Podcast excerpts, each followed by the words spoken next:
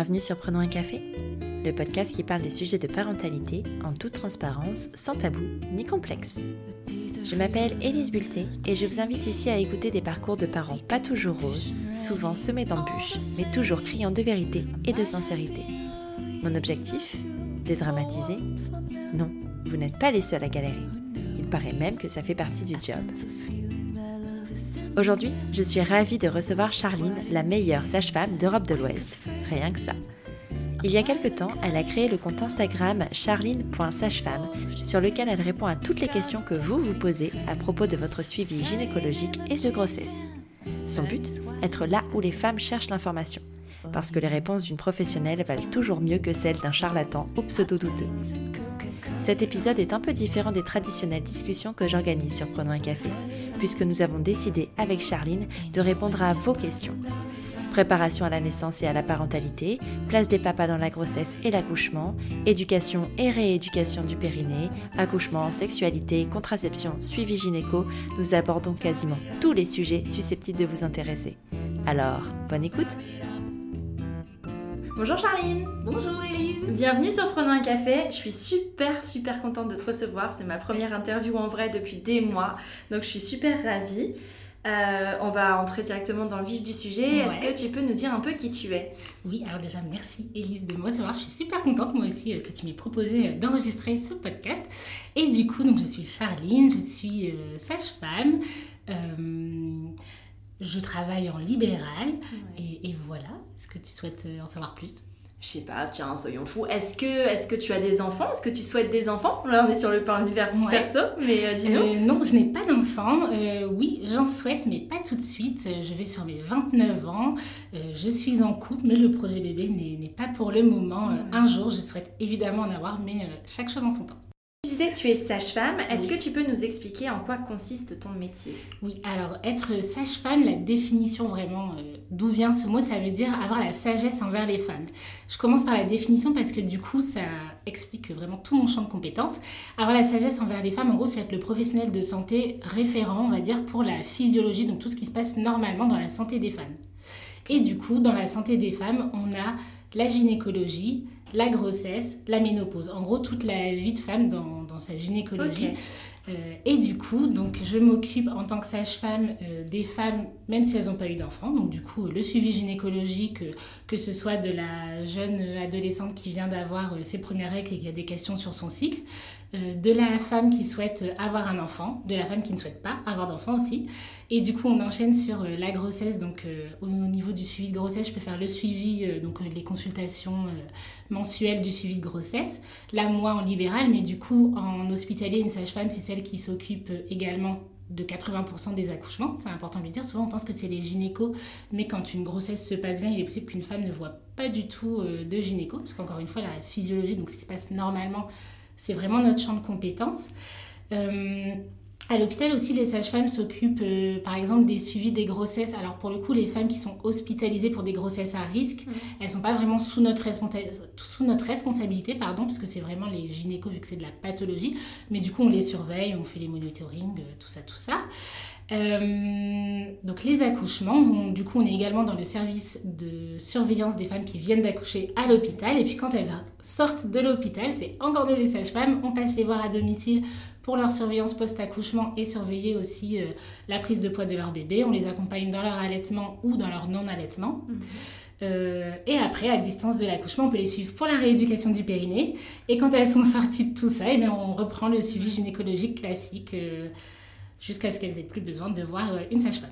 Est-ce que c'est à partir de quand euh, on n'a plus besoin de voir une sage-femme? C'est la ménopause ou tu dois encore en voir une après la ménopause Non, effectivement, même après la ménopause, c'est important de continuer son suivi gynéco, ne serait-ce que euh, pour tout ce qui est dépistage du cancer du sein. Ouais. Donc, D'accord. oui, bah, la ménopause n'est pas la fin du suivi gynéco. En fait, c'est jusqu'à jusqu'au bout, quoi. J'allais dire jusqu'à ce que la mort nous sépare. mais non, mais c'est ça, je suis ravie. Ça, voilà. Non, mais c'est important de le dire parce que tu vois, moi dans mon imaginaire, c'est vraiment jusqu'à la ménopause. Après, on n'a plus besoin, alors qu'en fait, non, parce que c'est toujours euh, un espace qui existe dans le corps des femmes. Exactement. Donc, euh, ok. Merci pour ce, cette présentation complète. J'ai déjà une question par rapport à ce que tu as dit. Euh, tu disais que c'était les gynécos, enfin généralement c'est les sages-femmes qui, qui font les accouchements mhm. et pas les gynécos. En hôpital, mais en clinique, c'est un peu différent. Oui, c'est ça exactement. Ouais, c'est une précision importante à apporter. Donc vraiment, à l'hôpital public, c'est les sages-femmes, et dans les hôpitaux privés, dans ces cas-là, c'est le gynéco qui suit la grossesse, qu'elle soit physiologique ou pathologique. C'est les gynécos, et en fait, la sage-femme, elle, a juste le rôle de suivre le travail, donc les heures qui mm. précèdent le moment où on accouche. D'accord. Et effectivement, dans ce cas-là, c'est le gynéco qui fait l'accouchement. Et pourquoi il y a une telle différence entre le privé et le public? Enfin, pourquoi c'est les gynécos? C'est une bonne question. Écoute, euh, le monde de la santé est une petite entreprise dans laquelle il y a, comme dans les entreprises, des entreprises publiques et des entreprises, privées. Donc, tu ne peux pas le dire, mais moi je vais le dire, c'est certainement une cause financière. Euh, donc, euh, comment t'as fait pour arriver à ce métier de sage-femme? Qu'est-ce qu'il faut faire euh, comme études et tout ça? Alors, du coup, pour devenir sage-femme, déjà, j'ai passé mon bac. Ouais. en l'occurrence, moi, j'ai eu un bac S, mais c'est pas forcément une condition sine qua non. Et ensuite, je suis rentrée en première année de médecine. En fait, ce qu'on appelle couramment première année de médecine. Je pense que maintenant, si on dit PASSES, ça parle à tout le monde. En réalité, c'est en train de changer pour devenir la PAS, P-A-2-S. D'accord. C'est encore un peu trop compliqué, j'avoue que ouais, je ça suis pas tout à fait à jour. Mais voilà, en gros, c'est la première année commune des études de santé qui regroupe les personnes qui souhaitent devenir médecin, euh, kiné, pharma, sage-femme. D'accord. Et du coup, c'est une première année. On a globalement un peu un tronc commun avec parfois des SP qu'on choisit selon ce qu'on souhaite, selon ce qu'on souhaite faire. Pardon. Euh, et après, on a un concours et on est sélectionné pour la branche qu'on a choisie. D'accord. Et donc après cette première année de médecine qu'on passe en un an ou deux, ans, si on double. tu peux pas faire plus de deux, hein, je crois. Alors normalement, tu peux pas faire plus de deux, sauf si euh, pour des raisons médicales, par exemple, ça t'a empêché, voilà, c'était un peu freiné dans ton parcours. Mais sinon, globalement, ouais, c'est pas plus de pas plus de deux. Et du coup, une fois que tu as validé ce concours, tu peux passer euh, en école de sage-femme. Et là, c'est quatre ans. D'accord. Sachant que c'est un peu différent parce que maintenant avec la réforme, et du coup je vais pas m'étaler sur le sujet parce que c'est pas ce que je maîtrise la réforme, mais avec la réforme, il est possible de euh, passer par exemple le premier semestre en médecine, puis pas valider, mais partir dans un autre cursus. Euh, vraiment le côté euh, cursus universitaire où on gagne des crédits et on peut revenir ensuite dans la branche médicale. D'accord, ok. Voilà. Et euh, sur ces quatre années, euh, est-ce qu'il y a des différences euh, entre les années? Est-ce que vous êtes plus. Il y a une année où c'est plus pratique, une plus théorique? Enfin, dis-nous un peu. Oui, complètement. La toute première année, c'est vraiment. alors, on revoit énormément de physiologie, mais du corps humain. Donc, on va revoir comment les reins fonctionnent, comment on fait pour respirer. Enfin, voilà. Vraiment la physiologie du corps humain. Et on va apprendre vraiment les premiers soins, ce qu'on va appeler les soins infirmiers. Donc, en fait, toutes les sages-femmes ont fait un stage avec des infirmières et pas forcément en gynécologie. Certaines partent en dermatologie, en traumato, enfin on ah voit des choses qui n'ont rien à voir avec euh, la femme, juste pour apprendre euh, comment on fait un pansement, comment on met des, des gants stérilement, comment on s'occupe d'un patient tout simplement. Et avant même ces soins infirmiers où on voit de la technique vraiment... comme les infirmières, donc les prises de sang, ce genre de choses. Avant ça, même, on, fait, on suit également des, soit des aides-soignantes, soit des auxiliaires de puriculture pour voir aussi euh, le apprendre à faire la toilette d'un patient, euh, vraiment les bons gestes d'hygiène pour suivre une patiente dans sa globalité. Donc on commence assez rapidement les stages, on met très vite un pied dans le monde hospitalier, euh, on est encore toute jeune du coup. Mais, mais c'est chouette parce que du coup ça vous met pas... Je trouve que la pratique dans tous les domaines, hein, ah, enfin t'apprends vachement plus en pratiquant qu'en en, en, ingurgitant d'informations. Bah ouais, complètement, c'est hyper important. Il y a des choses d'ailleurs qu'on apprend que en stage on se dit, mais en fait, je, suis allée en stage, mais je ne savais pas, on ne m'avait pas dit, mais il y a des choses qu'on peut juste découvrir à aux côtés du patient et des, et des collègues. Euh, donc au début, on voit vraiment tout ce qui est physiologique et rapidement, on va suivre des sages-femmes. Et au début, on va juste euh, les suivre et un peu observer. Donc on voit rapidement notre premier accouchement. On le voit au bout d'un an, euh, si c'est toujours le cas. Au bout d'un an d'études vraiment en sage-femme. Et, et on fait rien, juste on observe. D'accord. Euh, c'est super intéressant parce qu'on n'a pas encore l'œil médical, du coup on voit les choses euh, dans notre œil de jeune femme euh, qui souhaite devenir sage-femme, mais finalement on est, on, limite on comprend plus la patiente que la soignante, donc c'est super intéressant. et puis rapidement, bah, ça y est, on met la main à la pâte, on commence à faire des accouchements, ce qu'on appelle à quatre mains, et, et voilà, on devient de plus en plus autonome, et en fait au fur et à mesure des années, on va intégrer justement de la pathologie, parce que même si les sages-femmes ne s'occupent pas à proprement parler d'une patiente enfin, qui a une grossesse pathologique, euh, on va toujours demander l'aval du gynéco, mais on est censé la dépister, cette pathologie, et savoir quand appeler au bon moment le médecin. Donc forcément, on va apprendre beaucoup aussi euh, de pathologie. tu te souviens du premier accouchement euh, auquel tu as assisté? Alors, auquel j'ai assisté, oui, où j'ai vraiment pas du tout mis la main, j'étais derrière la sage-femme, je ne faisais rien. Je me souviens, et je me souviens m'être dit mais tiens, mais qu'est-ce qui, qu'est-ce qui sort? Bah, ça, se termine quand? Donc voilà, donc à tous les euh, partenaires qui se demandent est-ce que je regarde, est-ce que je regarde pas, j'ai peur de... Si vous posez la question, franchement, moi je déconseille parce que c'était mon projet de devenir sage-femme. Et je me souviens m'être dit, mais, mais enfin, c'est bizarre. Ouais, c'est voilà, ouais, je me souviens de m'être... préparé un voilà. peu, ouais. Et t'as toujours su que tu voulais être sage-femme ou comment, euh, comment cette vocation t'est venue? Eh bien non, je ne savais pas que je voulais devenir sage-femme avant d'être en première année de médecine. Ah ouais euh, Je fais partie de ces personnes qui aiment faire plein de choses dans la vie. du coup, j'ai hésité entre plein de boulots. J'ai longtemps voulu être psychologue. D'accord. Donc quand même le côté accompagnement. Euh, mais en même temps, je voulais quand même peut-être partir en art, devenir actrice. on verra avec ta nouvelle, euh, ta nouvelle euh, activité entre guillemets que finalement tu mêles un peu tout. Exactement, je, je fais tout ce que ouais, j'aime. Euh, donc j'avais hésité. Et puis finalement en fait j'étais très bonne à l'école, j'étais tout le temps la première de classe qui réussissait sans forcément devoir me donnait beaucoup d'efforts et, euh, et, du coup ça en fait c'est petit à petit je me demande si c'est pas les profs qui ont commencé à me dire bah, que j'avais toutes les capacités pour partir en médecine moi je m'étais pas forcément posé la question et en même temps je me disais bah c'est vrai que médecine c'est peut-être euh, plus sûr euh, pour trouver un boulot au sortir de l'école que psychologue. Je pensais à ça à 17 ans, mais voilà. Bah écoute, hein. et, et, du coup, enfin voilà, prendre Aujourd'hui, je ne conseillerais pas à un lycéen de prendre un choix en se posant ce genre de questions. Il faut vraiment suivre son cœur. Mais je me disais, ben euh, oui, je vais, euh, je vais pouvoir soigner et le corps et l'esprit en, partant, en, partant en médecine. Euh, puis j'ai découvert la première année de médecine qui est hyper large, vraiment on aborde tout, tout, tout le corps humain et en fait moi ça ne m'intéressait pas du tout. Ah ouais Je trouvais ça pas concret du tout et c'était super dur. C'était horrible. Euh, moi qui réussissais toujours tout et quand je vis un truc, je le vis à fond et, euh, et, je trouve que hum, quand on est au bon endroit, on ne doit pas faire beaucoup d'efforts pour que ça fonctionne, tu vois. et moi, ça a toujours été comme ça pendant mes études et là, euh, je me retrouve en première année de médecine en me disant, mais en fait, je m'en fous royalement de comment, ça, comment fonctionnent les reins. Je m'en fiche, moi j'ai envie de soigner des gens, j'ai envie de les accompagner. Voilà.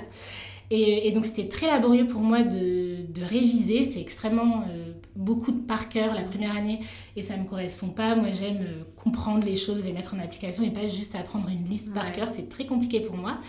Et, euh, et, du coup, je l'ai très mal vécu. J'ai voulu tout arrêter. je me suis dit, je vais partir, partir en Angleterre. Ah bah, je, je, me suis dit, je vais partir en Angleterre et devenir comédienne. J'arrête tout.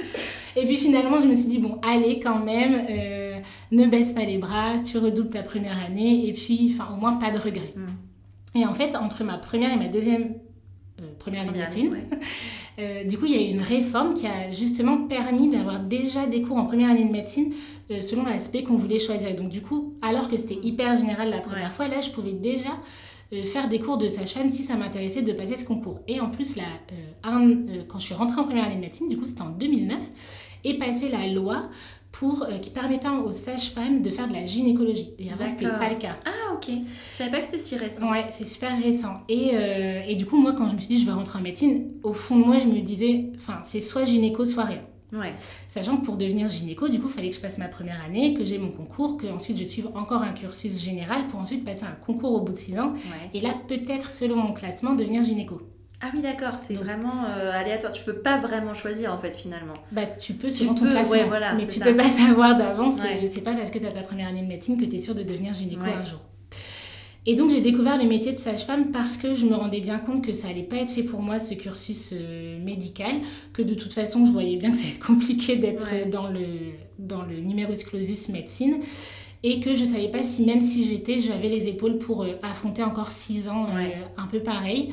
Et donc j'ai découvert le métier de sage-femme un peu euh, par la force des choses. Et je me suis dit, mais en fait, c'est parfait parce que finalement, ça m'apporte plus le côté accompagnement que, le, que si j'étais partie en médecine euh, purement. Donc en fait, je l'ai découvert, mais euh, vraiment pas du tout. Enfin voilà, ça s'est imposé à moi, je l'ai découvert et j'en ai parlé à ma gynéco, dont la fille est sage-femme. Ah, c'est chouette. Et je me suis dit, mais oui, en fait, c'est parfait. Ouais. Parfait. Et depuis, euh, tu es toujours en, en accord avec ça enfin, Exactement, j'ai eu des moments de doute quand ouais, même. Bah, j'imagine, c'est normal. Euh, parce que le, on fait beaucoup, beaucoup d'hospitaliers. Pendant nos études, j'ai appris à aimer l'hôpital grâce aux études. Ensuite, j'ai travaillé à l'hôpital après mon diplôme. Euh, mais en fait, je m'en suis vite détachée parce que je ne me retrouvais pas Là, je retrouvais à nouveau, finalement, c'est tellement rapide l'hôpital, il y a tellement de choses à faire que je redevenais juste un soignant technique. Même si j'accompagnais les patientes, c'était pas assez pour moi, je m'épanouissais pas assez. Et du coup, maintenant que je suis un libéral, là, ça y est, vraiment, je me dis c'est bon, je suis pleinement au bon endroit. Et eh bien justement, tu fais une parfaite transition. Est-ce que tu peux m'expliquer la différence entre une sage-femme à l'hôpital et une sage-femme en libéral? Euh, Oui, alors sachant qu'on peut être les deux, ah d'accord. Euh, on peut faire les deux en même temps, mais la majorité des sages-femmes sont soit hospitalières, soit libérales. D'accord. Du coup, une sage-femme à l'hôpital, euh, bah, c'est vraiment la sage-femme qui va euh, donc travailler 100% de son temps à l'hôpital et donc qui va faire, comme j'ai dit tout à l'heure, par exemple, qui va travailler dans les services d'hospitalisation des grossesses à haut risque. C'est aussi celle qui va vous accueillir au niveau des urgences obstétricales, celle qui va faire les accouchements, celle qui va être Ensuite, dans le service de suite de couche, parfois il y a aussi des consultations euh, de grossesse assurées par des sages-femmes. Et des écographies aussi, j'en ai pas parlé, parce ah c'est vrai que moi je suis pas formée en écho, mais les sages-femmes peuvent se former. D'accord, c'est des formations à part, enfin, en plus, euh, comme toi tu as passé euh, voilà, ton DU en gynécologie, ça peut être un truc en plus. C'est ça. donc voilà, la sage-femme hospitalière, elle va vraiment se centrer sur du coup tout ce qui se passe proche de l'accouchement, la, de, de la grossesse finalement elle, elle s'occupe beaucoup moins de ce qui se passe à côté, même si selon les hôpitaux, parfois elle s'occupe aussi des consultations en gynéco. D'accord. Donc ça, ça dépend vraiment, euh, vraiment des hôpitaux. La sage-femme libérale, elle, elle va, euh, et oui, je n'ai pas dit pardon, à l'hôpital, elles font aussi des cours de prépa à la naissance, les hôpitaux en proposent. En libéral, euh, alors là, pour le coup, on est du coup pas salarié, alors qu'à l'hôpital, on est salarié. En libéral, eh bien, on est, une indépendant. Exactement. Exactement, oui, on a notre petite entreprise, c'est ça, sauf qu'on est profession libérale. Mais oui, c'est ça, du coup, on est notre propre patron. Euh, et du coup, il y a différents types de, de sages-femmes libérales, mais voilà, on peut travailler seul ou avec, euh, avec des collègues dans notre cabinet. Euh, quand on est sage-femme libérale, c'est rare que les sages-femmes libérales fassent des accouchements. En gros, on va plutôt s'occuper de tout ce qu'il y a avant l'accouchement et après l'accouchement. Mm. Donc, tout ce que j'ai expliqué tout à l'heure, mais c'est rare en libéral qu'on fasse les accouchements. C'est vraiment le truc, et parfois qui surprend, enfin souvent qui surprend. Mais en fait, les sages-femmes libérales font tous les à côté, sauf l'accouchement. Parce qu'il est logique, vu que les accouchements euh, se font à, euh, je sais plus, je crois que c'est, euh, plus de 90% en tout cas, à l'hôpital, forcément, c'est forcément les sages-femmes à l'hôpital qui, qui s'en occupent, ça, ça me semble logique. C'est ça. Il y a... oui, pardon. Bah euh, de plus en plus d'hôpitaux aussi proposent des plateaux techniques, en gros, qui permettent justement aux sages-femmes libérales de suivre leurs patientes euh, quand elles vont accoucher à l'hôpital. Ouais. Ça, c'est dans les cas où, par exemple, les, euh, les futures mamans ne veulent pas accoucher à l'hôpital, c'est ça? Quand elles ont envisagé un, un accouchement plus, enfin, dire plus naturel, enfin euh, dans une maison de naissance, ah, mais il n'y a pas des maisons de naissance partout, plus à domicile et que ça se passe pas très bien. Enfin, euh, alors non, pas forcément. ça, peut être vraiment. Euh, alors les plateaux techniques, c'est pas encore extrêmement répandu, mais c'est vraiment une, une, femme qui a choisi d'accoucher à l'hôpital. D'accord. Mais certains hôpitaux ont des accords avec des sages-femmes. Vraiment, il y en a pas énormément.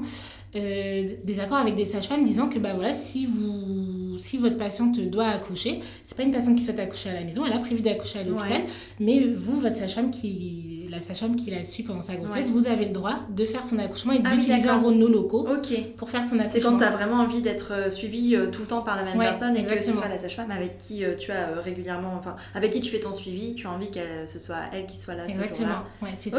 En fait, c'est un peu les prémices de la maison de naissance. Ouais, c'est ça. C'est le. C'est l'entre-deux. voilà. voilà. Mais c'est plutôt rare. Ouais, oui, c'est ça.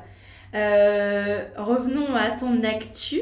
Il n'y a pas très longtemps, tu as créé un compte Instagram qui s'appelle charline.sagefemme. Exactement, c'est ça. Euh, pourquoi fait ça Alors, euh, j'ai créé ce compte il y a quelques mois, sachant que c'est une idée que j'ai depuis très longtemps.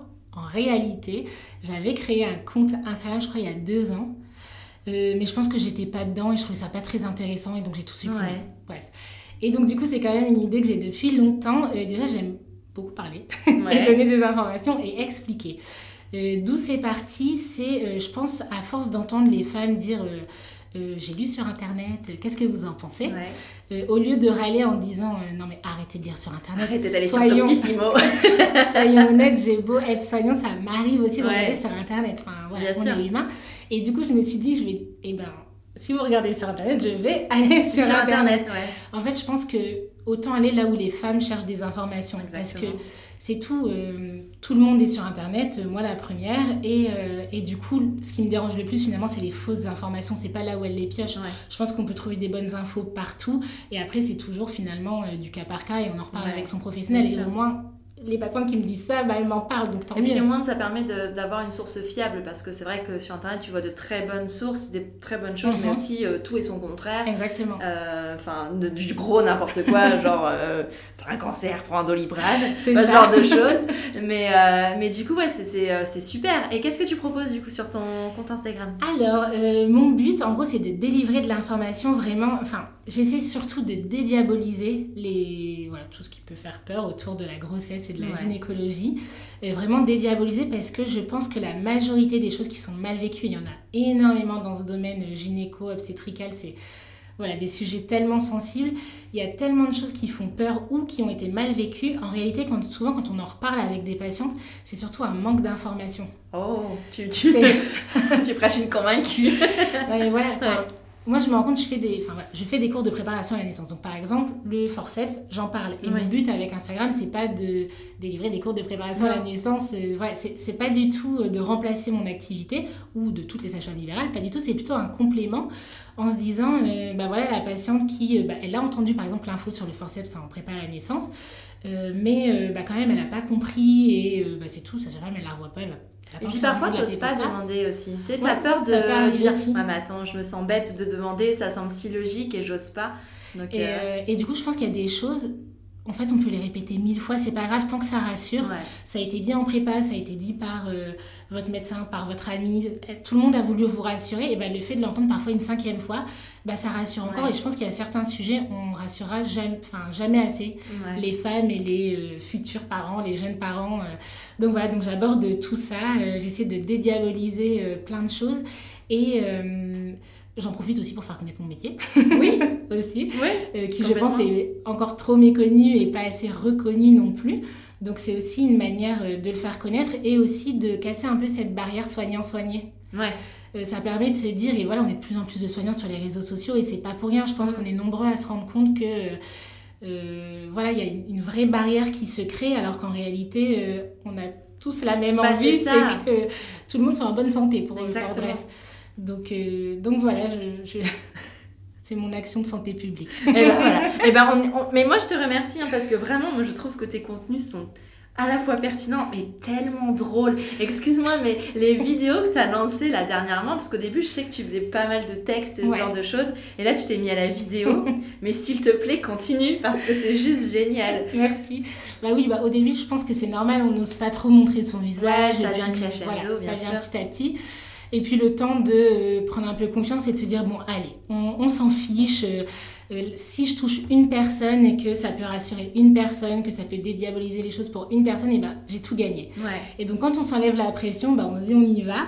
Et euh, dans mon, tout mon cursus scolaire, à côté de ça, j'ai fait les centres aérés et j'ai adoré ça. et puis comme Ouais. j'ai toujours voulu être comédienne, Ouais, non, mais tu, tu, tu fais un Exactement. peu tout ça, c'est trop cool. Mais c'est génial. Et t'as raison sur le point de si je touche une personne, j'ai tout gagné parce que c'est le but aussi et c'est ce Ouais. qui me fait euh, tenir sur le podcast, enfin, au-delà du fait que j'adore ça, euh, de me dire, bah, en fait, même s'il y a une seule personne qui Mhm. entend ce propos-là et qui apprend quelque chose ou qui est rassurée, mais en fait, t'as tout gagné. exactement. Parce Ouais, que ouais. c'est une personne qui galérera moins et Mhm. qui aura, enfin, qui, qui reprendra peut-être confiance et c'est juste génial. Bah oui, non, mais c'est ça. Et puis c'est vrai que parfois on a l'impression de se répéter. Ah, on l'a déjà dit, on a déjà rassuré sur tel ou tel sujet, mais, mais non. Ouais. Parce qu'on rassurera jamais assez, ou même au moment où euh, euh, je me dis la jeune mère se connecte sur mon compte, peut-être qu'hier tout allait très bien dans sa vie, qu'elle a lu quelque chose, je sais pas, de rassurant sur le Mm. postpartum, mais aujourd'hui elle a un petit coup de mou, elle tombe sur bah, ce, mon poste par exemple aujourd'hui, mais peut-être le poste d'une autre demain, et ben finalement c'est aujourd'hui à l'instant T, ça va la toucher, et tant mieux, alors qu'hier Ouais. elle aura lu la même chose et ça l'aura pas touchée. Exactement. Donc je pense qu'il y a des sujets, on peut. euh, voilà, tant mieux qu'on soit nombreux à en parler parce que tant que tant qu'il y aura des choses à Ouais. apprendre, et, et bien, continuons. Et puis de toute façon, il est temps hein, de, moi je trouve, d'ouvrir la parole sur ces sujets-là, sur les sujets de parentalité, de, parce que, parce que c'est, tu disais tout à l'heure et tu avais raison, c'est l'information qui, euh, qui est la clé finalement de tout ça. Euh, plus tu es informé, mieux tu vis les choses. Alors attention, parfois on est trop informé et donc du coup ça peut aussi créer des angoisses quand il n'y a pas lieu d'être, ça c'est un fait. Mais en même temps, l'information permet de préparer au mieux les choses. Mhm. Notamment, tu parlais de postpartum, et moi je suis convaincue que l'information sur la- le postpartum est la clé d'un postpartum euh, mieux vécu. Mhm. Enfin, merci, merci vraiment euh, de, de faire ce, ce travail-là, parce qu'on a besoin de, de- gens comme toi, on a besoin de comptes comme le tien, c'est vraiment génial. Euh, en parlant d'Instagram, j'ai déposé une petite boîte à questions Mhm. Sur mon compte, euh, donc des, des auditeurs. Ça fait Très très. euh, je suis sur énergie et tout. Des auditeurs qui ont des questions pour toi. Très bien. Donc on va euh, entrer. Moi, je vais aussi certainement ajouter au fil du temps mes questions à moi, enfin qui me viennent. Première question, et c'est important de le souligner, je pense que c'est une question d'un papa. Mhm. Donc pourquoi a-t-on le sentiment que certains cours de préparation à la naissance sont si éloignés de la réalité? Déjà, est-ce que tu peux rappeler ce que c'est que le préparation, le- les cours de préparation à la naissance Et je dis à la naissance et, euh, tu l'as dit en plus sur À la parentalité. à la parentalité Ouais. parce qu'on a tendance à dire préparation de cours à la- euh, à l'accouchement, Ouais. sauf que c'est un peu plus que ça Mhm. euh, Ouais, normalement. Oui, tout à fait. Effectivement, le vrai nom, mais c'est long, donc on le dit pas. C'est préparation à la naissance et à la parentalité. Donc effectivement, c'est pas que euh, j'accouche et basta. Merci de m'avoir dit comment on fait pour pousser. C'est bien plus que ça. Euh, Ceci dit, on a parfois le sentiment que c'est que ça. Bah, et je pense ouais. que la question vient de là Ouais, aussi. ouais, je pense aussi. Euh, alors, bah, pour rappel, c'est vraiment chaque sage-femme libérale, enfin, je dis libérale, chaque sage-femme, que ce soit à l'hôpital ou en libéral, qui fait euh, le- les thèmes de ses cours de prépa. Ouais. Euh, alors oui, on a suivi des formations. Globalement, on sait quels sont les points importants à aborder. Et c'est aussi notre expérience qui, euh, qui nous fait euh, parler de tel ou tel sujet. Mais du coup, euh, premièrement, bah, si vous ressentez ça, parlez-en aux sages-femmes, continuez d'en parler parce que c'est vraiment les, les retours patients qui font qu'on modifie notre, Ouais. euh, les informations qu'on donne. Euh, alors du coup, donc la préparation à la naissance. La préparation à la naissance, du coup, et à la parentalité, euh, on parle de tout, pas que de l'accouchement, comme tu l'as dit. Euh, pour revenir sur la définition, on parle vraiment euh, de la grossesse, quand est-ce qu'on doit consulter, comment on fait pour gérer la douleur des contractions, on accouche et on est censé parler de l'après. Je pense Ouais. que c'est quand même le cas de beaucoup de sages-femmes. Je pense aussi que beaucoup de femmes euh, ne voient pas l'intérêt de parler de l'après. Finalement, et je pense que tes auditeurs sont forcément sensibilisés au postpartum. Ah bah écoute, euh, oui, puisque c'est un de mes combats majeurs, ce postpartum, et c'est vraiment ce qui me tient vraiment à cœur, donc je pense que oui. Voilà, mais Mais- du coup, on oublie qu'en réalité, la- c'est pas la majorité des femmes. C'est d'ailleurs ce qu'on vient de dire. Si Ouais. c'était la majorité des femmes, on n'aurait plus besoin d'en parler.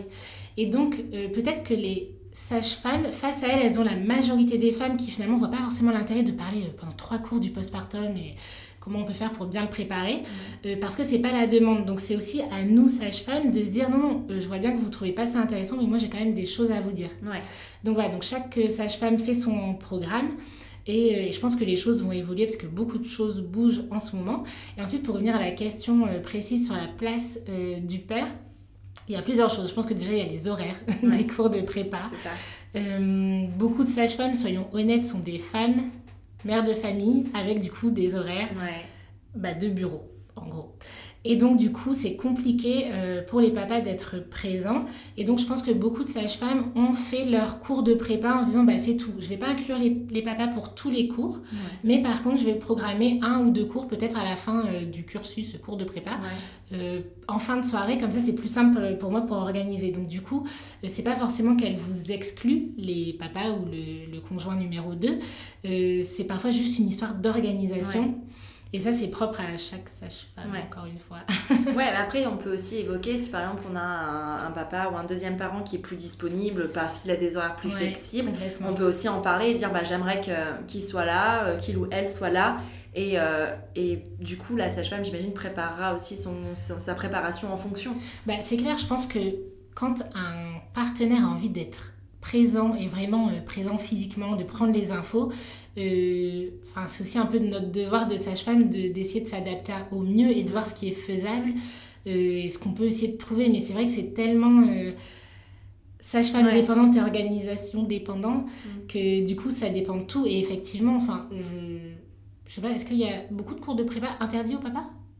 Alors moi, j'ai fait, moi, alors moi, j'ai fait une préparation interdite au papa. D'accord. C'est-à-dire que zéro. Mais après, euh, pour refaire un point, j'ai accouché il y a trois ans à Jeanne de Flandre.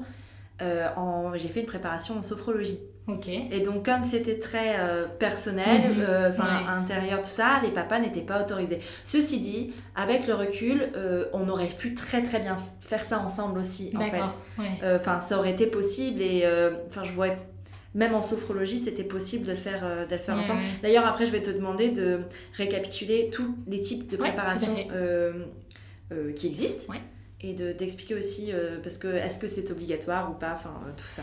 Je rebondis sur ce que tu viens de dire sur la présence des papas. Je pense aussi qu'il y a certaines femmes qui sont bien contentes que ce soit qu'entre femmes. Ouais. Un peu, on parle de nos trucs.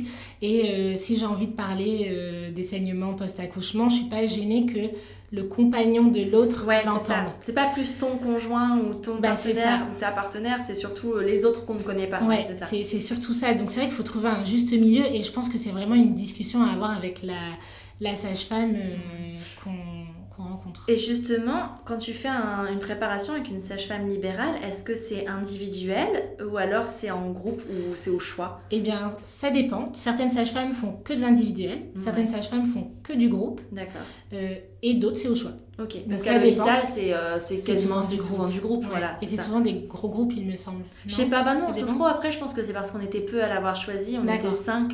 Ah oui, ça va. Ouais, donc c'était euh, hyper correct pour Jeanne de Flandre en plus, qui est euh, le mastodonte Oui. de la maternité dans la région. Donc euh, non, on n'était pas énormément. Après, je sais pas, je peux pas parler des cours classiques, mais j'imagine que. Enfin, la salle, en tout cas, du cours classique était beaucoup plus grande Ouais. déjà que la salle de Sophro. Bah, c'est vrai que moi, en tant qu'étudiante euh, sage-femme, quand j'étais étudiante, euh, j'avais déjà vu à l'hôpital des cours de prépa où il y a beaucoup de monde. Euh, dans tous les cas, les sages-femmes libérales, c'est maxi. enfin, la plupart, je pense, font des groupes de 3. Ouais. Ah oui, c'est c'est Du assez coup, 3 réduit. patients ou 3 couples. Ouais. Maximum 6 souvent, mais la majorité, la majorité font 3. Ouais. Ok, ouais, ça Ouais. va, c'est moins, Bah euh, oui. moins impressionnant Ouais. du coup. Euh, on va parler côté technique, donc du- des cours de préparation Mhm. et la parentalité. Est-ce qu'ils sont obligatoires? Alors non, ils sont pas obligatoires, pas du tout. Euh, J'avoue que moi, je les recommande Mhm. parce que du coup, il y a des cours théoriques et des cours pratiques. En gros, les cours théoriques, c'est euh, voilà, théoriquement comment ça se passe. Euh, je vais vous donner plein d'infos euh, sur l'accouchement, la gestion de la douleur, l'après, l'allaitement, Ouais. tout ça. Donc plein, plein, plein d'infos. Et il y a des cours pratiques. Donc toi, par exemple, tu as parlé de la sophrologie. En gros, la, la pratique, le but, c'est de voir concrètement Ouais. des clés pour euh, bien vivre son accouchement, le postpartum, mais c'est aussi comme du coup on fait des choses pratiques, forcément ça a des bienfaits pendant euh, Ouais. la grossesse. Et du coup, euh, il y a beaucoup de femmes qui ne savent pas que les cours pratiques existent et qui du coup, lors d'une deuxième, troisième grossesse, voient pas l'intérêt de faire des cours de Ouais. prépa en se disant, bah en fait, comme justement c'était vachement axé autour de l'accouchement et très théorique, bon c'est bon, j'en Ouais. ai pas besoin. Mais, euh, mais c'est aussi, et moi je trouve que quand on a déjà eu un enfant, c'est sympa de faire de la prépa parce que c'est compliqué quand Ouais. on est déjà accaparé par son premier enfant, euh, de prendre du temps pour cette grossesse et l'investir. Et du coup, c'est à ça aussi que ça sert à la prépa, de parler de cette nouvelle grossesse, prendre Ouais. du temps pour Et cette puis grossesse. tu évolues entre ta première et ta deuxième grossesse. Ouais, Enfin, moi, je sais que tu vois, si j'avais un deuxième enfant, aujourd'hui, que ce soit ma grossesse ou mon accouchement, ça serait complètement, je le vivrais Mhm. d'une façon complètement différente. Après, parce que je pense que j'ai beaucoup plus d'informations qu'il y a trois ans, mais qui serait complètement différent. Je suis pas la même, je serais pas la même future maman. euh, si j'avais un nouvel enfant aujourd'hui que la future maman que j'étais il y a trois ans en fait. Oui, non, mais, bah oui, non mais... non mais je comprends Ouais. complètement, mais c'est pour ça. Donc oui, non, c'est absolument pas obligatoire. Pour, euh, pour rappel, euh, la sécurité sociale prend en charge, Ouais. ça c'est important, c'est pas payant. Enfin, c'est pas payant dans le sens où vous c'est n'a- ouais, Ouais. vous n'avancez pas les frais. Mais c'est Ouais. pas gratuit pour information car la santé n'est pas gratuite, c'est important de le dire. C'est vraiment important de le rappeler parce qu'on est vraiment très privilégié en France Oui. sur ça. Et euh, c'est une chance de pas avoir à payer. euh, Et surtout qu'en plus, même les soins de la femme enceinte sont pris en charge à 100% à Exact. partir du quatrième mois, c'est ça? Euh, sixième mois, Euh, Sixième. enfin 24 semaines. D'accord, ok. 24 Et donc, même quand on va chez le médecin, même pour un rhume, une grippe, on ne paye pas. Exactement. Jusqu'à un aller- mois postpartum, c'est ça? Euh, 12 jours. 12 jours Ah ouais Ouais. Ah, je croyais que c'était un 12. mois. Ouais. Eh bon. Euh, idem, on peut aller chez le dentiste quand Ouais. on est enceinte. euh, c'est Il y a même ouais, il y a pris un en charge, ouais, qui est pris en charge, ouais. Exactement. Et du coup, bah, les cours de prépa à la naissance, euh, c'est pas obligatoire, mais c'est recommandé Ouais. et c'est pris en charge. Donc, dans le sens où, en gros, c'est la Sécu qui paie pour vous, Mhm. pour que vous preniez du temps pour vous, pour votre grossesse, pour ce bébé. Profitez Euh, non, et voilà, mais c'est intéressant parce que hum, il y a des choses, enfin, ne serait-ce que, je sais pas, prendre une heure question-réponse avec une sage-femme, prendre du temps pour soi, prendre du temps pour cette grossesse. Et du coup, en pratique, on peut faire quoi? On peut faire de la sophro, du yoga prénatal, on peut faire de la piscine.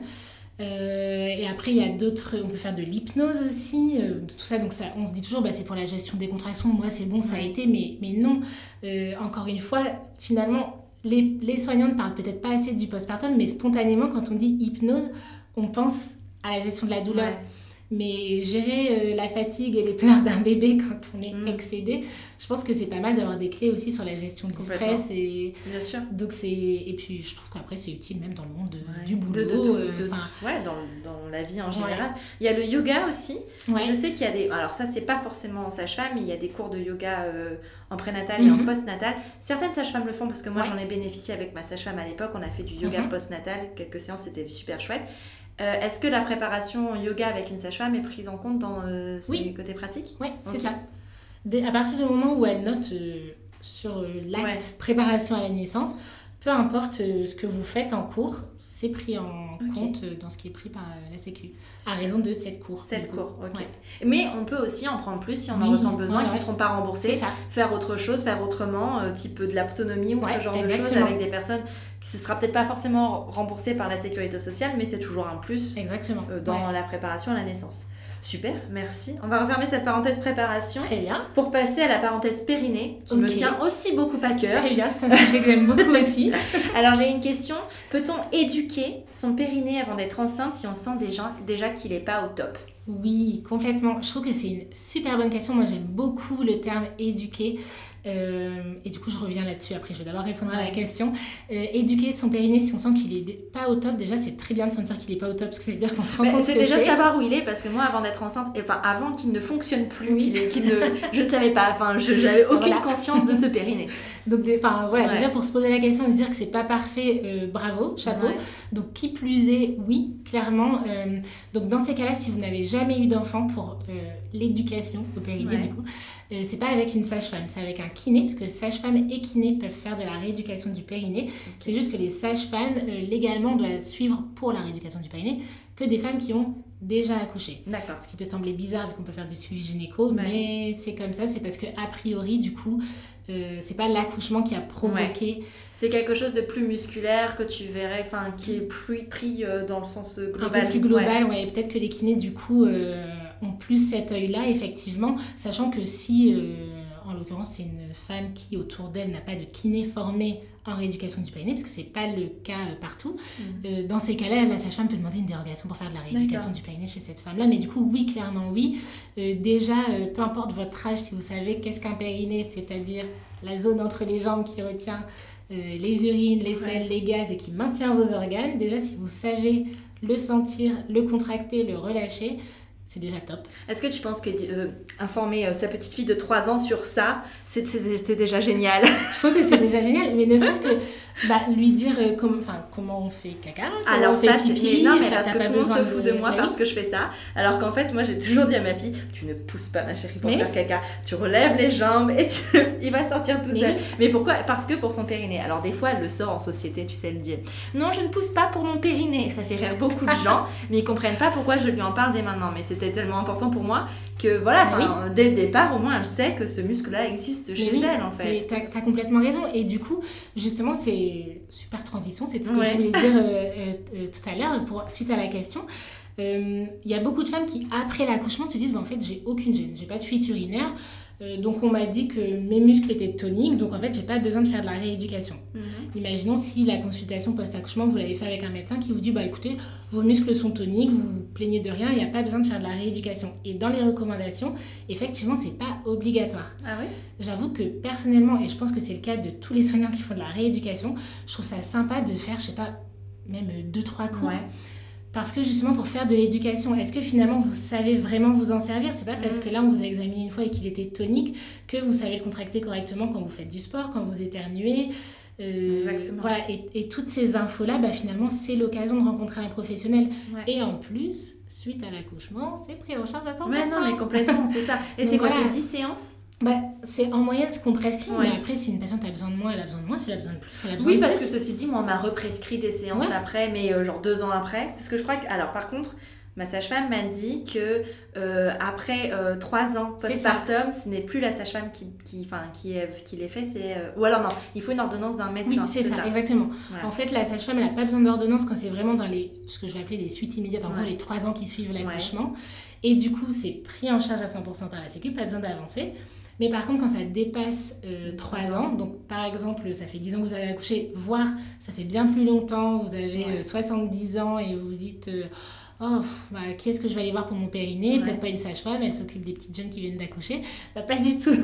c'est jamais trop tard. Euh, c'est juste qu'il faut une ordonnance du médecin. Ok, ok. Euh, super, merci euh, pour cette question périnée.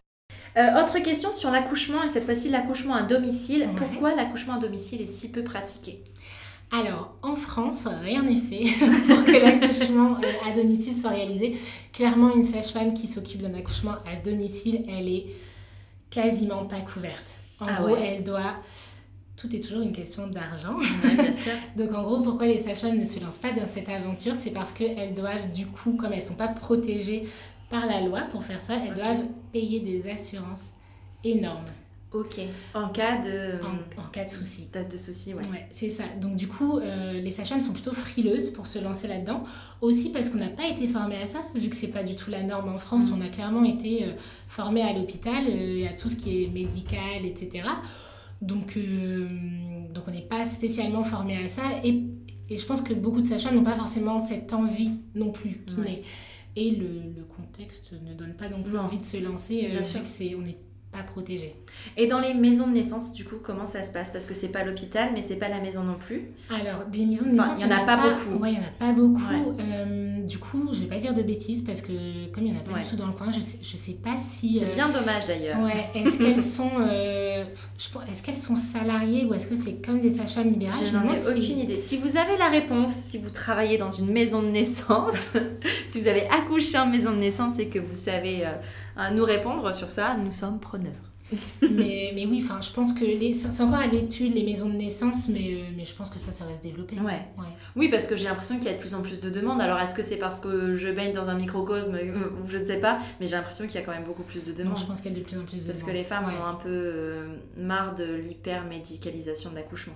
Après, c'est comme tout dans la vie, hein. quand on arrive à un extrême, ça, ça, redescend forcément à un moment donné et je pense qu'on a tellement euh, mais c'était il fut un temps une demande aussi hein, sécuriser l'accouchement et je pense qu'on a tellement voulu le sécuriser mettre du médical pour être assuré qu'en fait on s'est dit bah, est-ce que c'est vraiment nécessaire? Et effectivement on se rend compte bah, en fait non ça c'est pas nécessaire et il y a plein de choses qui sautent et du coup même à l'hôpital euh, c'est beaucoup moins médicalisé que ça l'était il y a 20 ans j'ai lu d'ailleurs euh, il y a peu, alors je ne sais pas si c'est vraiment exact, mais qu'il n'y a que 20% des accouchements qui nécessitent une intervention médicale sur la globalité euh, des accouchements. Oui, effectivement.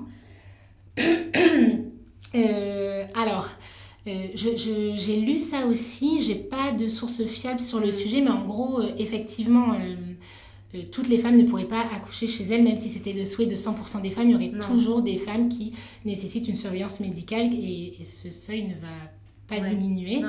Euh, surtout qu'il ne faut pas oublier qu'on dépiste aussi plus de pathologies qu'avant, les tests augmentent, on, est, on a plus de recul et du coup il y a aussi plus de grossesses pathologiques parce qu'avant certaines pathologies passaient euh, à la trappe. Exactement. Mais c'est aussi... Euh, enfin, c'est aussi pour ça que le niveau de, de mortalité de la, de la, femme qui accouche et des bébés a, a, baissé aussi. Bah oui. Voilà.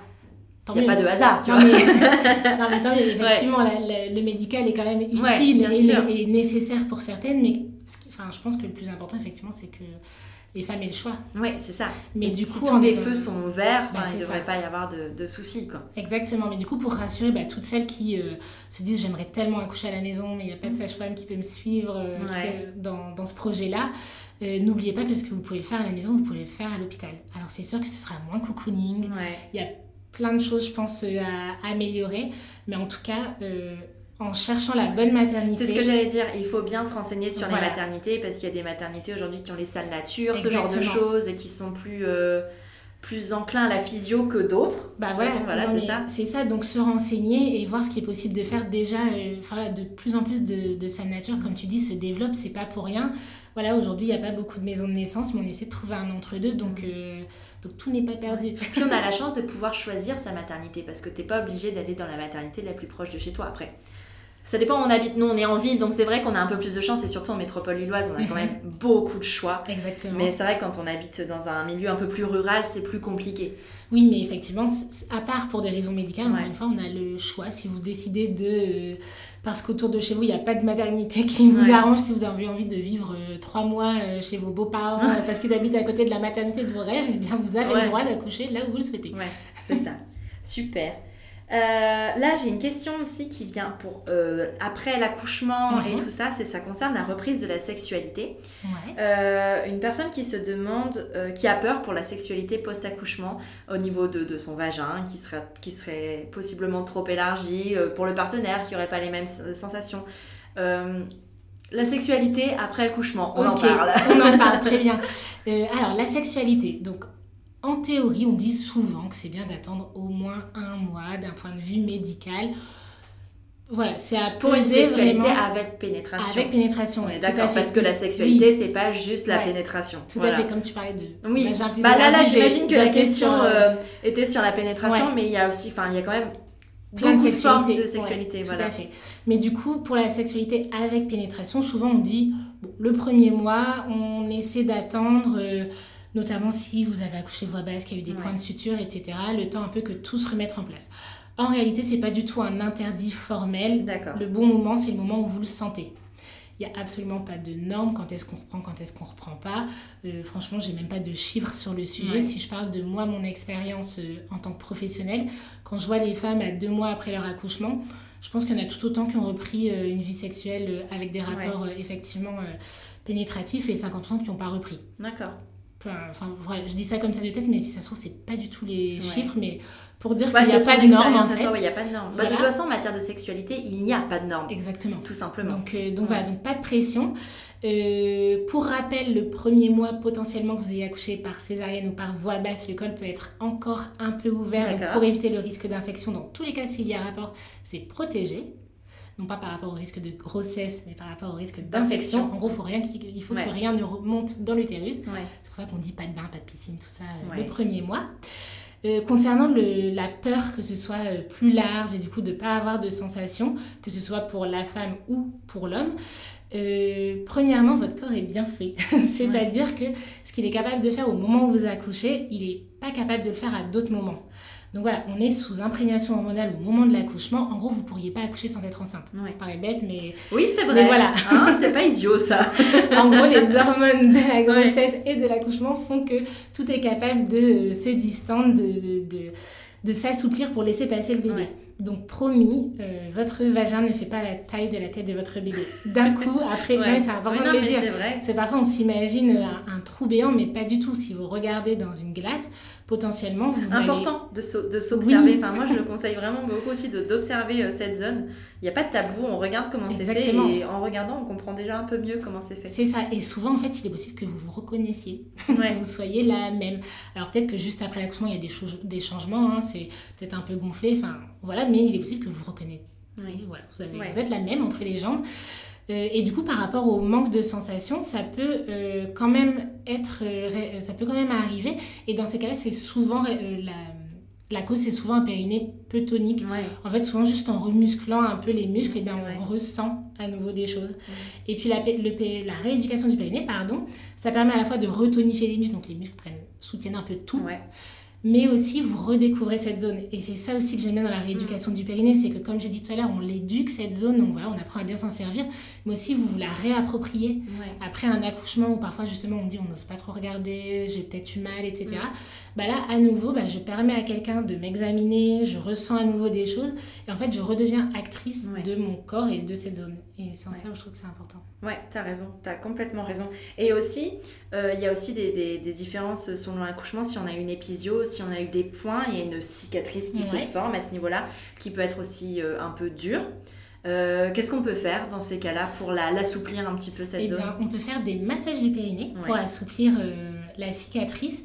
Euh, les massages n'ont pas besoin de débuter trop vite après l'accouchement. Donc, pour info, les massages du périnée, on peut en faire aussi pendant la grossesse Ouais. pour déjà préparer la zone, l'assouplir. Et encore une fois, on prend conscience de cette zone, on la masse, on l'assouplit. On peut en profiter pour contracter son périnée, comme ça on se rend compte qu'on sait s'en servir.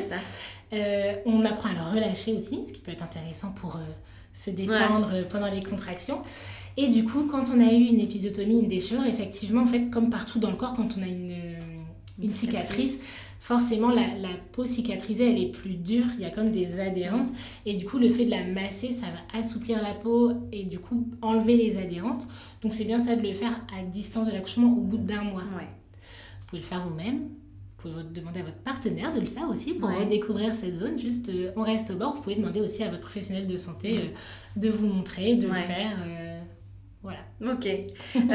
J'ai une dernière question sur le post-accouchement, puisqu'on en parle. Enfin, je voudrais te parler avec toi de contraception. Ouais. à quel moment la femme redevient fertile après son accouchement?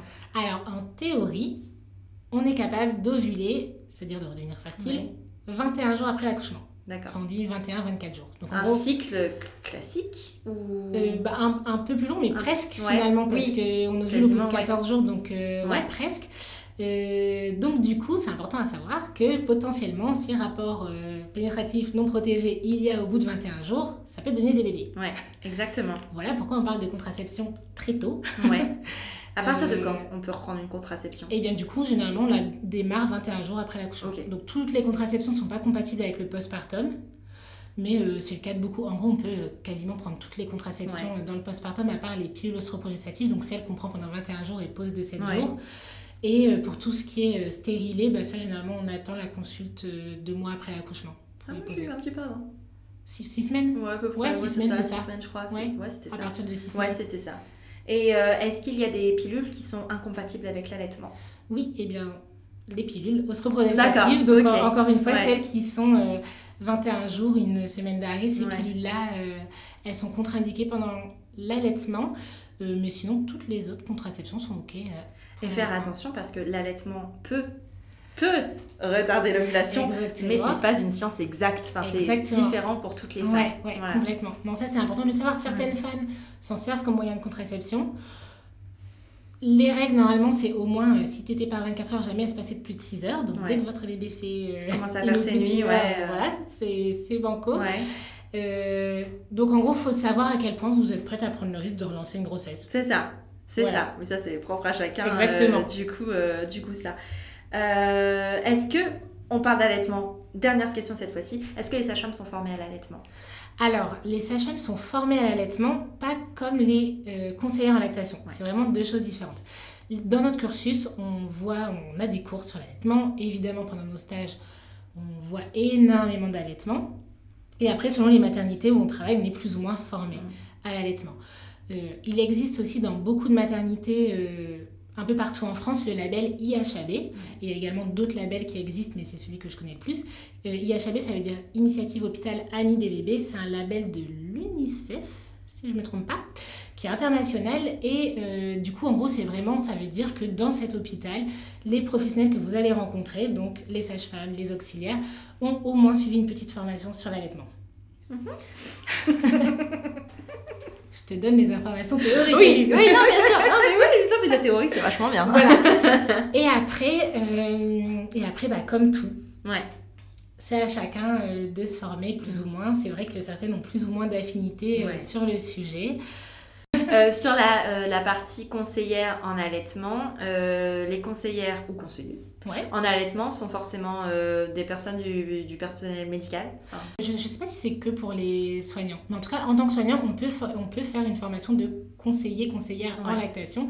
Et là, dans ces cas-là, ben, on a vraiment un diplôme disant, enfin, attestant qu'on sait suivre vos allaitements euh, comme il se doit. Parce que tu disais aussi, donc les sages-femmes en postpartum, quand elles viennent à la maison, elles mhm. euh, vérifient aussi cette mise en place de l'allaitement, elles accompagnent sur cette mise en place de l'allaitement. C'est chouette. C'est chouette. Euh, ouais, c'est assez complet. Euh, et bien merci Charline, je crois qu'on arrive au bout.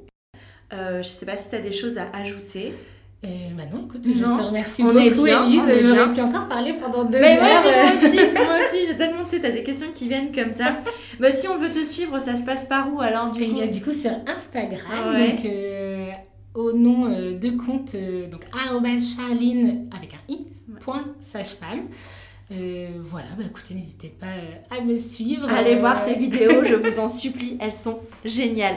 Euh, eh bien, merci. Est-ce que si on a des questions en plus des, des sujets qu'on n'a pas abordés dans ce podcast, est-ce que les personnes peuvent te contacter sur Instagram si elles ont une question? Alors, elles peuvent, si c'est des questions larges, Ouais. en plus, c'est souvent des questions qui intéressent du coup plein de monde. Bien sûr. Par contre, sur les réseaux sociaux, et c'est normal, et si quelqu'un le fait, partez. Ouais. Euh, je ne réponds pas aux questions médicales, Oui, personnelles et précises. C'est vraiment pas du tout le C'est lieu. bien de le rappeler. Ouais, ni pour vous, ni pour moi. C'est Ouais. dangereux pour vous euh, parce que si, parce que clairement, je suis pas euh, au boulot et du coup, j'ai pas la tête à ça. Donc, si je vous réponds rapidement, je peux vous induire en erreur. C'est pas le lieu pour une vraie consultation et vous poser plein de questions. Et du coup, c'est dangereux pour moi parce que si j'en réponds pas correctement, euh, je me mets en danger également. Donc, c'est pas du tout le lieu. Euh, si vous avez des questions, vraiment consultez. C'est hyper important. Ça, c'est un message que je passe beaucoup sur les réseaux sociaux. Euh, la gynécologie, l'obstétrique, c'est toujours des, des sujets qui amènent à beaucoup de questions. On est stressé, on a besoin d'être accompagné. Et du coup, si vous avez besoin d'être accompagné, c'est pas une inconnue à travers, euh, même si je, je parais très gentille Ouais. et très souriante, euh, n'empêche que je peux pas vous apporter un vrai suivi. Et du coup, si vous avez beso- besoin d'un suivi, eh bien, trouvez un professionnel proche de chez vous parce que vous méritez qu'on vous écoute vraiment, qu'on Ouais. réponde à vos questions. Ouais. Et n'hésitez pas aussi à changer de professionnel si vous n'êtes pas à l'aise avec, votre, Ouais, avec le professionnel que vous consultez. Parce que ça, c'est enfin, euh, c'est pareil, c'est une question de feeling et de personnalité. Donc ne jamais hésiter à changer si on n'est pas satisfait, si on n'est pas à l'aise soi-même. Exactement. Il y a un bon professionnel pour vous quelque part. Ouais, exactement. bah, merci encore. Merci à toi. Et puis Élise. à très bientôt. Oui, merci. Voilà, c'est terminé pour aujourd'hui. J'espère que ce nouveau format d'épisode vous a plu. Si c'est le cas, partagez-le à vos amis, vos proches, votre communauté et mettez-lui 5 étoiles sur Apple Podcast et vos applis favorites. Vous êtes sur Prenons un café, le podcast qui parle des sujets de parentalité en toute transparence, sans tabou ni complexe.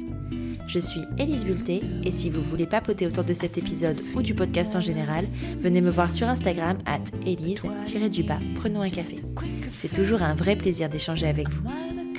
Je vous retrouve mardi prochain pour un nouvel épisode. En attendant, prenez bien soin de vous. Autour d'un café.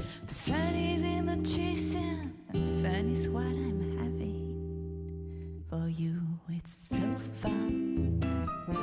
Hot springs and Coca Cola. Bye.